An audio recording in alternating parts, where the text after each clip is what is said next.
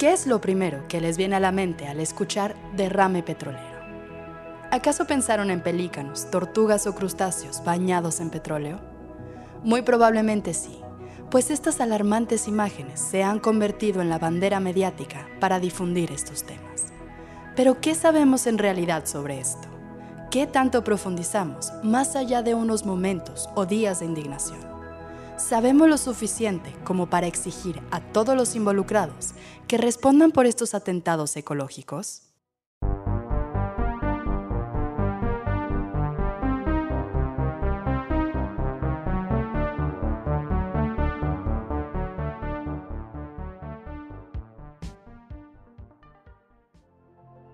Nos reunimos con Daniel Pech, investigador y coordinador del Colegio de la Frontera Sur, mejor conocido como ECOSUR Daniel ha pasado años investigando la estructura y función de los ecosistemas costero-marino tropicales, enfocándose en la vulnerabilidad, la resiliencia y la adaptación de estos entornos a cambios ambientales actuales. Y comenzamos por aclarar el contexto de los derrames petroleros en estos entornos, preguntando sobre qué es considerado un derrame en realidad, qué tan seguido suceden y cuáles son las causas detrás de estos incidentes. En la parte del mexicana del Golfo de México, el número de plataformas petroleras es muy pequeño comparada con el número de plataformas que hay del lado estadounidense del Golfo de México. Estamos hablando de que de ese lado tienen cientos y aquí a lo mejor llegamos a las decenas, ¿no? Entonces, todas estas plataformas están conectadas eh, por tubos abajo y reciben la visita de barcos que cargan petróleo y se van, ¿no? Y esas, esos son los momentos en los que hay un mayor riesgo de que ocurra un derrame petrolero, entendiendo un derrame petrolero como un evento en donde eh, todos los mecanismos de control, de protección, de aseguramiento que tienen las empresas, pues fallan, ya sea por un error humano o por eh, una falla técnica, tecnológica este, o un accidente, ¿no? Eh, con los nortes y los huracanes pues pueden derivar barcos a chocar con las torres petroleras y eso hace un accidente. No ocurren frecuentemente en el Golfo de México, contrario a lo que se piensa. Es decir, el último gran derrame petróleo grande, gigante, fue el Istoque en los 70 Después han habido eventos en los cuales se rompen ductos que ya están transportando gasolinas, combustóleos, etcétera, y que este, son relativamente no más fáciles, porque no puedo utilizar esa fácil, pero se, eh, se cubren o se reparan estos accidentes en un menor tiempo. Eh, y de lo que recuerdo, el último que fue por el efecto de un norte que derivó a unas barcazas a pegar con unas torres petroleras del CAP 121 frente a las costas de Tabasco. Afortunadamente no es un evento que ocurra todo, todo el día, todos los días, todos los años, sino que son eventos fortuitos, ¿no? Eh, el año pasado o hace dos años hubo frente a la zona de Campeche y salió en las noticias, ¿no? Que, aparecía una plataforma ardiendo este, con barcos alrededor con, con, chorros de agua o chorros de dispersante para minimizar este efecto, pues fue controlado relativamente rápido. Y ya no se, no se llega a considerar como un derrame, ¿no? Como el del Deepwater Horizon, que ese, ese fue un señor derrame, un mega derrame. De ese tipo no. Lo que ocurre en la mayor, mayor parte de los casos son micro derrames, es decir, los barcos que circulan o las pequeñas eh, eh, fugas de aceite, de petróleo, combustible que ocurren todos los días y no por la industria petrolera, sino por los barcos de carga, por los pescadores, etcétera, son los, los que sí ocurren todos los días. Y eso es, hasta ahora es imposible de cuantificar porque son aceites, gasolinas, combustibles que son cantidades muy pequeñas y, no son perceptibles a, lo humano. Entonces, eso es lo que ocurre frecuentemente, está ocurriendo ahora que estamos platicando, ocurrió ayer, ocurrirá mañana y ocurrirá mientras haya una circulación de barcos este, para allá. Digo, los pescadores cuando lavan sus motores se derraman aceites ahí. Entonces, esa es la gran diferencia. Grandes derrames eh, son poco probables. De acuerdo con un reportaje del medio Causa Natura, entre el 2018 y el 2021, Petróleos Mexicanos registró 176 derrames y fugas que corresponden a vertederos de crudo, aceite y gasolina en suelos, ríos y mares. Esto nos regresa a las imágenes de derrames en el mar y sus costas, que solemos ver en los medios cuando estos acontecimientos suceden. Pero nos preguntamos qué afectaciones hay más allá de estas fotos y videos, así como el grado de las mismas. En el Golfo de México hay emanaciones naturales de petróleo. O sea, allí abajito hay unas cuestiones, unos huecos, boquetes que le llaman chapopoteras, en donde el petróleo está emanando todos los días y ha sido durante cientos o posiblemente miles de años que ha ocurrido. Esa fue una de las razones por las que el complejo Cantarell fue descubierto, ¿no? Llega el petróleo de superficie, tiene olores fuertes por el azufre, etcétera, y dicen, pues aquí hay algo raro, ven las manchas y dicen, bueno, aquí hay petróleo, ¿no?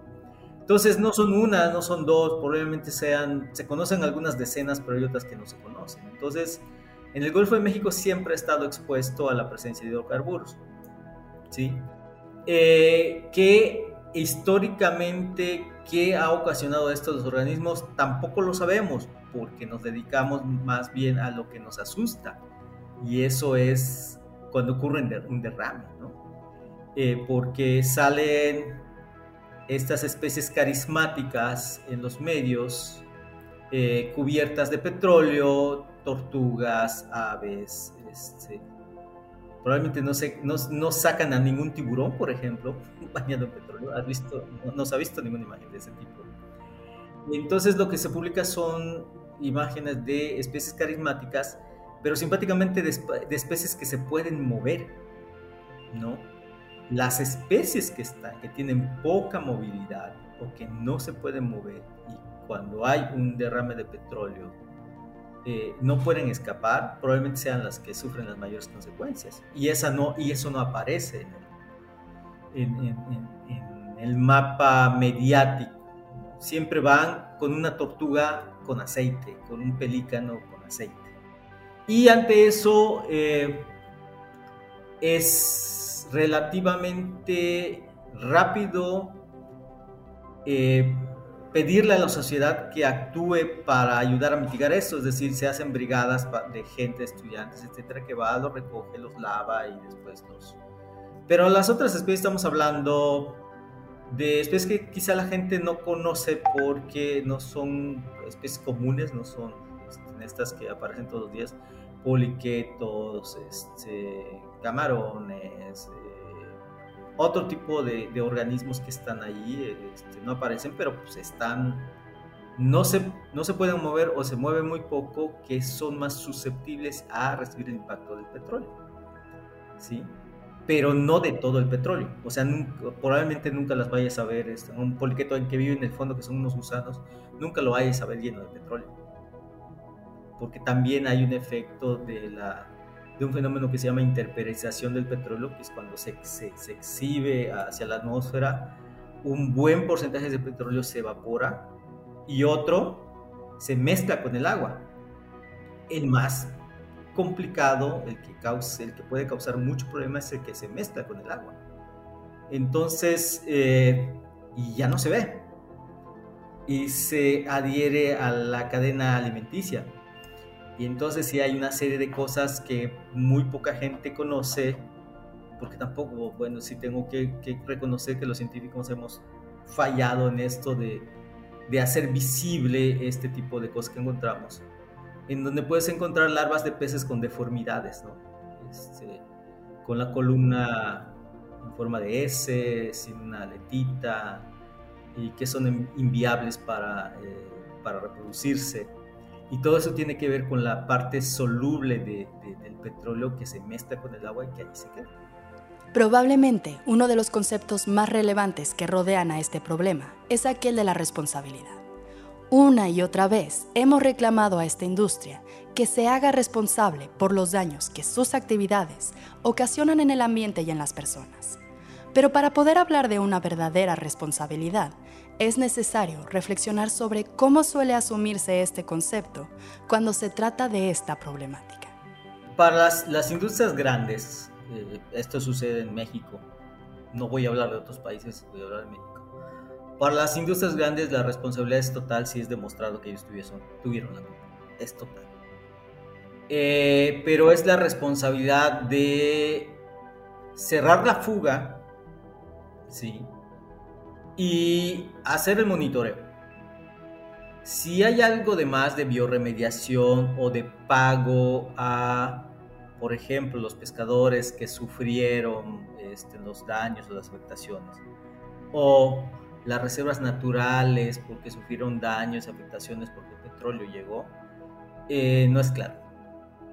Probablemente sí esté escondido ahí en algún lugar de la, de la Ley General de Protección del Ambiente, pero no es claro en cuanto a a quién se le, se le pagan los daños. Es decir, estamos en México, la industria petrolera se llama Pemex, es una paraestatal, pertenece al gobierno de México y pues hace daños al patrimonio de México. Eh, ¿no? es muy claro, no tengo conocimiento de que ante un evento de derrame de ese tipo se hayan pagado este, por los efectos causados a la sociedad, más bien son pagados a, este, eh, a las compañías para que hagan bioremediación, para que limpien, etcétera, etcétera. Y probablemente hayan multas, Profepa puede poner multas, por ejemplo. Pero vámonos del otro lado, el, derrame del Deepwater Horizon. Ahí hubo una responsabilidad. La legislación de, esa, de esa parte del mundo es diferente. Sí puede la sociedad poner demandas, sí llegan a los juzgados, son analizadas y son dictaminadas. Entonces, en ese caso, la compañía estuvo obligada. Eh, eh, eh, British Petroleum dijo en algún momento: son demasiadas demandas que si las vamos atendiendo una por una, nos vamos a llevar como 50 años, algo así como más de miles de demandas. Y entre esas demandas estaba México, ahí en el último, hacia el final. Entonces British Petroleum dijo: no, van los 6 mil millones de dólares, en daños por juicios, hagan sus programas y ahí va. ¿no? A México no le tocó nada y llegó con su demanda hacia el final. En México no. En México la estrategia que han tomado eh, la gente que usa los recursos en el mar y nada más un grupo, los pescadores, ha sido una exigencia año con año de eh, pedir recursos a Pemex por los supuestos daños que está causando. Y estoy hablando de los supuestos daños porque también hay una responsabilidad de que la baja de pesca sea por una extracción masiva sin control. Entonces, en algún momento, la industria petrolera estableció estos convenios, contratos con los gobiernos de los estados donde estaba presente, Villahermosa, Campeche, Tamaulipas. Y decía, bueno, voy a establecer un programa para los pescadores y cada año les voy a dar motores, lanchas o dinero. A, los pescadores ribereños, de esos que tienen lanchitas tiburoneras pequeñas, a fondo perdido. Entonces se convirtió también en un dolor de cabeza porque cada año es Pemex dame, Pemex dame, Pemex dame. Entonces hasta que algún momento dijeron, bueno, sí, te estoy dando motores nuevos cada año, ¿dónde están los demás? O sea, también es un sangrado constante a la, industria pesquera mayor, la flota mayor, pues se le subvencionaba por medio de los gobiernos del estado para comprar víveres, lo que se llama avituallamiento, víveres y todo lo que consumen cuando se van a pescar. Y aparte se le pagaba el combustible para que se hagan a pescar. Y esa es una manera de resarcir el supuesto daño de Pemex. Pero la industria pesquera tampoco asume su responsabilidad de que la baja de la producción sea debido a una sobrepesca o una pesca ilegal. Entonces sí hay un conflicto mayor. Ninguna de las partes asume su responsabilidad total. Porque pues es acusarte y, y ponerte en evidencia de que eres el responsable de parte de lo que está ocurriendo. claro, aprovechas los momentos que hay este tipo de, de, derrames, este tipo de incidencias, derrames, etcétera, para aumentar ese grito y, hacer exigencias fuertes. No debemos perder de vista que la preocupación sobre los impactos de la industria petrolera radica en la búsqueda del bienestar de los océanos, suelos y cuerpos de agua. Pero la plática con Daniel nos ayudó a comprender cómo este problema no puede ser abordado si no consideramos el panorama completo de cómo hemos explotado estos elementos naturales, en este caso específico, los océanos.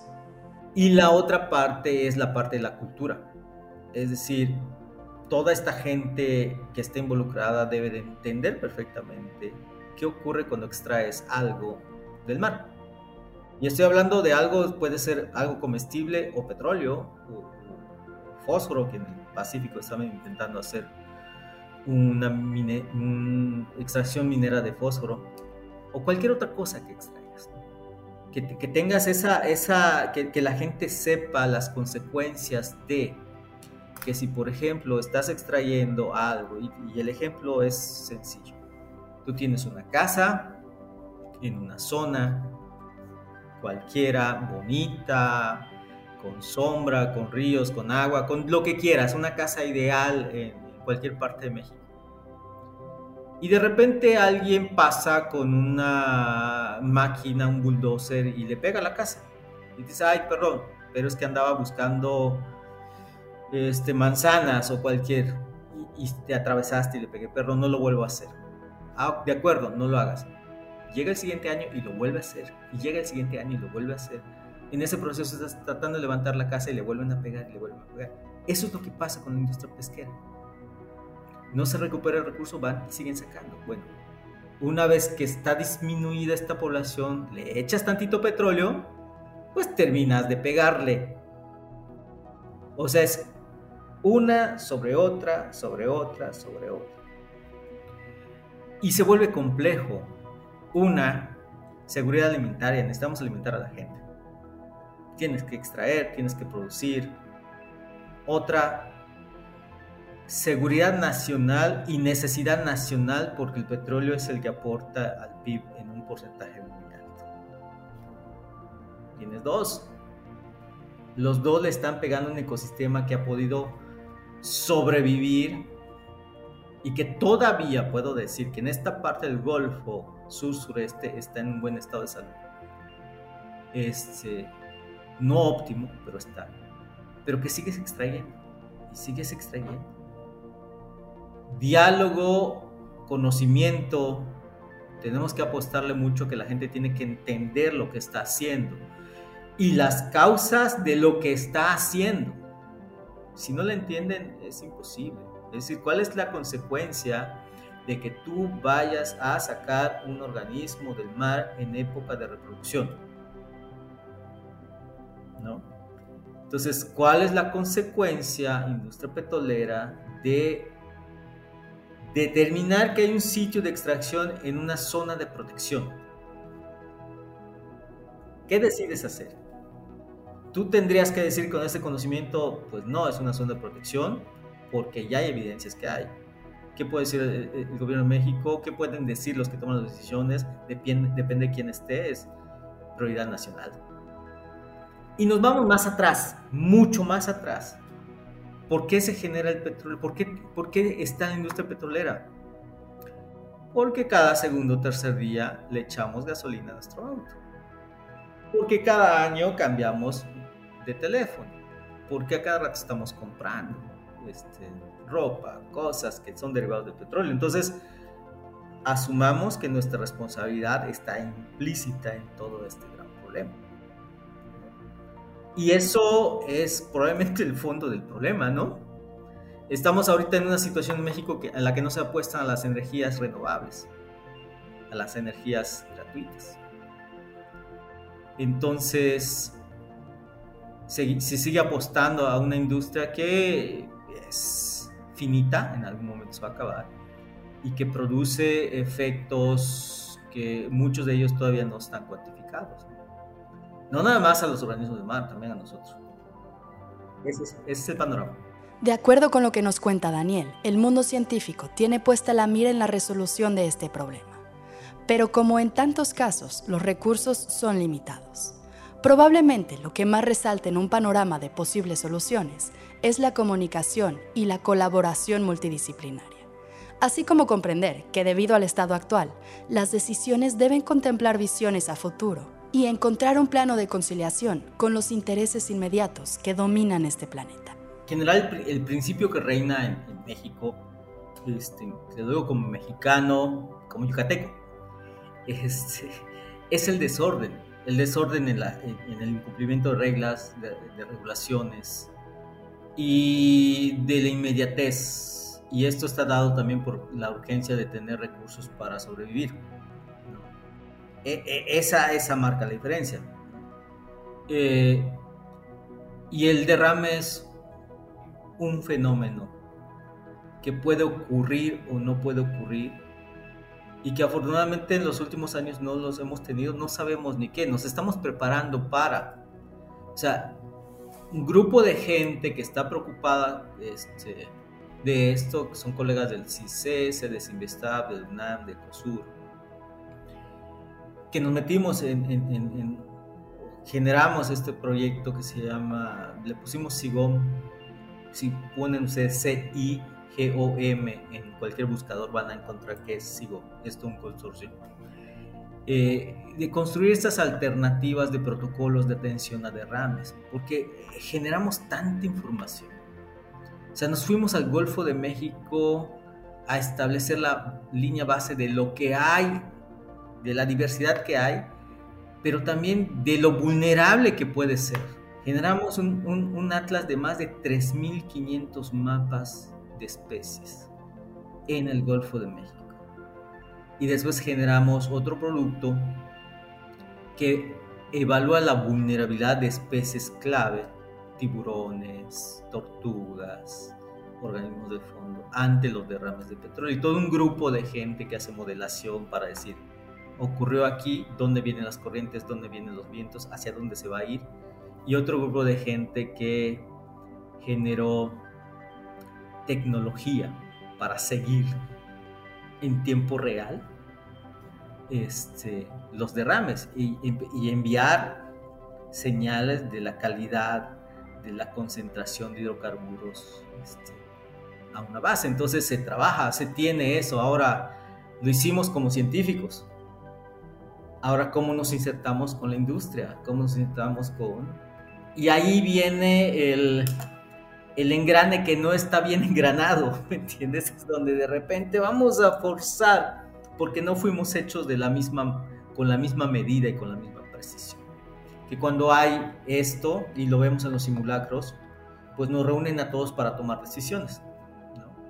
O sea, lo hacemos. Por lo menos aquí eh, eh, en el estado donde estoy viviendo ahora, que es en Campeche, donde está la industria petrolera, pues por lo menos lo hacemos dos veces al año. Lo vamos a hacer ya muy próximamente, ¿no? Este, y te preparas para eso, ¿sí? Te preparas para eso. Pero hay otra parte que no, es decir, llega el derrame, alertas a todo este grupo de gente que tiene que tomar decisiones, se acaba el derrame, se corta y hasta ahí quedó.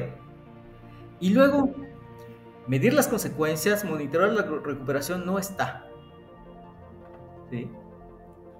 Que es sumamente importante, ¿no? Desde el aspecto de, los costos ecológicos que puede tener un derrame de petróleo. Y lejos de desvanecer la responsabilidad de la industria petrolera, el mensaje es comprender que la realidad que enfrentamos depende de que todas y todos, desde cualquier nivel y perspectiva, nos hagamos responsables de la parte que nos toca no tenemos que olvidar, y esto es fundamental, todo lo que hagas, no importa en qué parte del continente, va a llegar al mar en cualquier momento. Absolutamente todo. Así de mi bolsita del tamal, de la torta de tamal, la pongo aquí. En algún momento, ese pedazo de bolsita, ese microplástico va a llegar allá. Y si esto llega, empiezan estas, empieza un golpecito y si ahí los talleres de motos eh, vierten aceites a las alcantarillas, va a llegar ahí otro golpecito. Y si de ahí la industria agrícola usa este, pesticidas, etcétera, va a llegar ahí otro golpecito. Y si a ese le pones un derrame, pues ya lo vas a encontrar bastante golpeado como para este, que se pueda recuperar, ¿no? Eso es lo que puedo decir. Entonces, desde este lado tenemos que tomar conciencia. No tenemos que tomar conciencia. Tenemos que asumir que somos parte del problema. Y no nada más en los derrames. De manera global, en gran parte del problema y de la crisis que estamos viviendo ahora. La, crisis ambiental, la crisis de agua. ¿sí? Y pronto a lo mejor llegará la crisis energética. No sé pero tenemos que asumir nuestra responsabilidad individual y colectiva de que somos los causantes de lo que está pasando. No hay de otra, no hay. Si tú lo asumes, tomas acciones que puedan minimizarte la culpa y si tú no la asumes, que a lo mejor los que no la asumen contagian más, pues seguirán abonando a este desastre que, ambiental que ya ocurrió y que el derrame es nada más una sola capita que puede enmascarar muchas cosas de las cuales ya están golpeados los, ecosistemas marinos.